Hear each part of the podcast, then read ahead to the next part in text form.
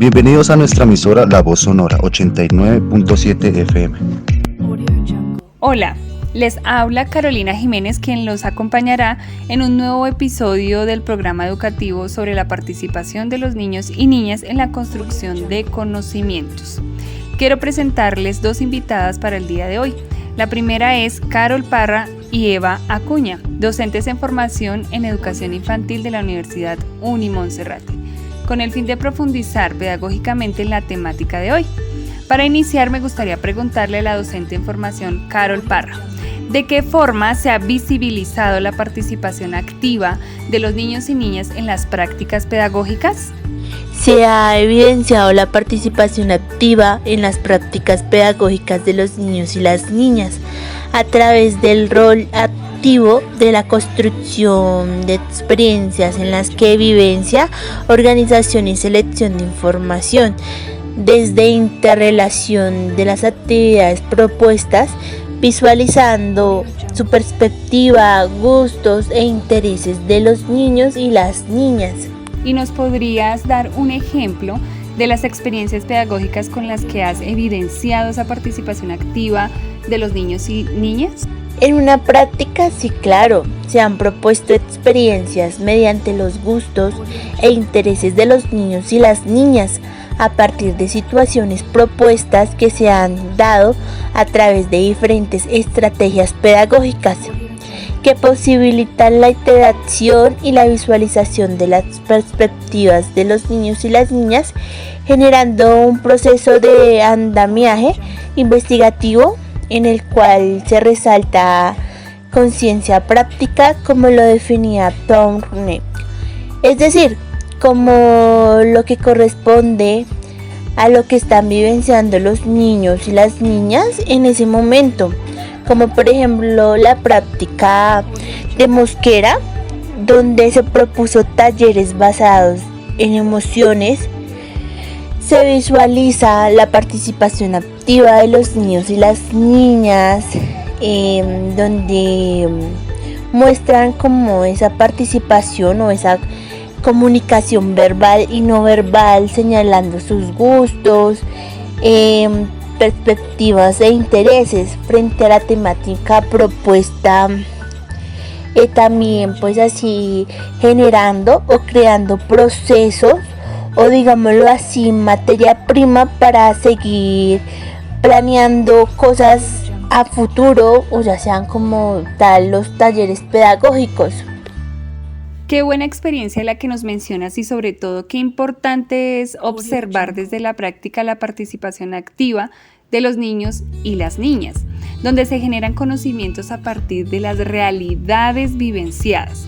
Para continuar, quiero preguntarle a la docente en formación Eva Acuña, ¿por qué es importante incluir las opiniones, percepciones y preguntas de los niños y las niñas en las investigaciones sobre el campo escolar? Gracias, querida Carolina. Muy interesante tu pregunta. ¿Qué te podría decir?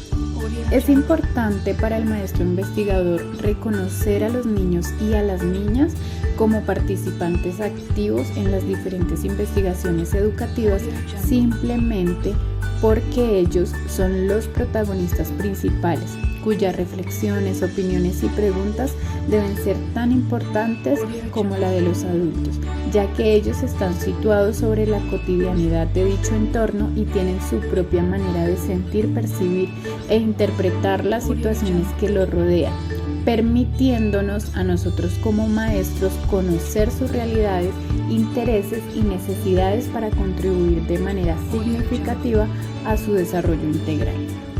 Me parece muy importante lo que mencionas sobre el maestro o maestra investigadora que debe reconocer como participantes activos a los niños y niñas en los procesos o experiencias educativas.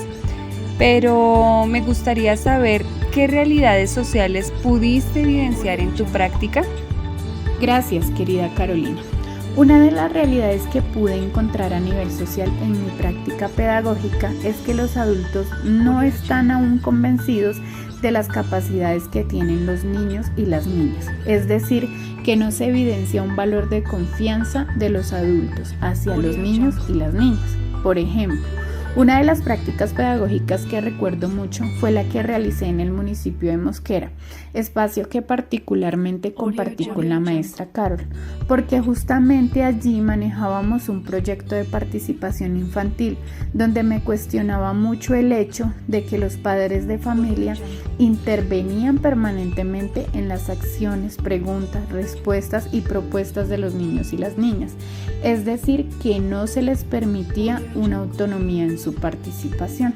Y es allí justamente en donde se convierte en un verdadero reto para los maestros poder visibilizar sus voces de una manera reflexiva, pero concientizando a la comunidad de que son de gran aporte en la construcción de sociedad.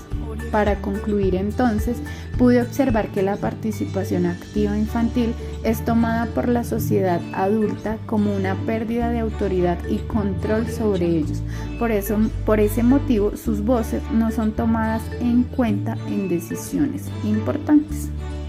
Me parece muy importante tu observación sobre esa realidad social y es muy triste que los niños y niñas no están siendo tomados por los adultos como sujetos políticos que puedan opinar y decidir. Ahora me gustaría hacerle una pregunta a la docente Carol. ¿Cuándo realizaste tu práctica en Mosquera, tenías en cuenta las voces de los niños y niñas como realidades sociales y políticas? En la ejecución de la práctica pedagógica en Mosquera, se resaltaba el rol del niño y la niña en su comunicación verbal, como por ejemplo evidenciando espacios y ambientes de socialización que les permitieron dar como sus perspectivas frente al contexto en los que ellos se encuentran involucrados. Una manera importante que nos muestra Carol es que los niños y niñas reconozcan su entorno donde conviven con otros, donde esos otros hacen parte de su proceso educativo, sus voces son escuchadas desde su opinión sobre su comunidad y hasta sus experiencias en dicha comunidad. Bueno, queridos oyentes, les cuento que terminamos nuestro programa, pero antes de irnos, quiero dejarlos con esta frase de Jean Piaget. El objetivo de la educación no es aumentar la cantidad de conocimiento, sino crear las posibilidades para que un niño invente y descubra. Entonces, eh, la invitación de nosotras como docentes es, realicemos lectura de realidades sociales, culturales y políticas en los contextos con los niños y niñas donde estemos realizando nuestra práctica, para así generar posibles investigaciones a partir de preguntas genuinas que nos llevarán a mejorar positivamente nuestra práctica docente, llevándola a que sea de manera integral. Que tengan muy buena tarde. Muchas gracias.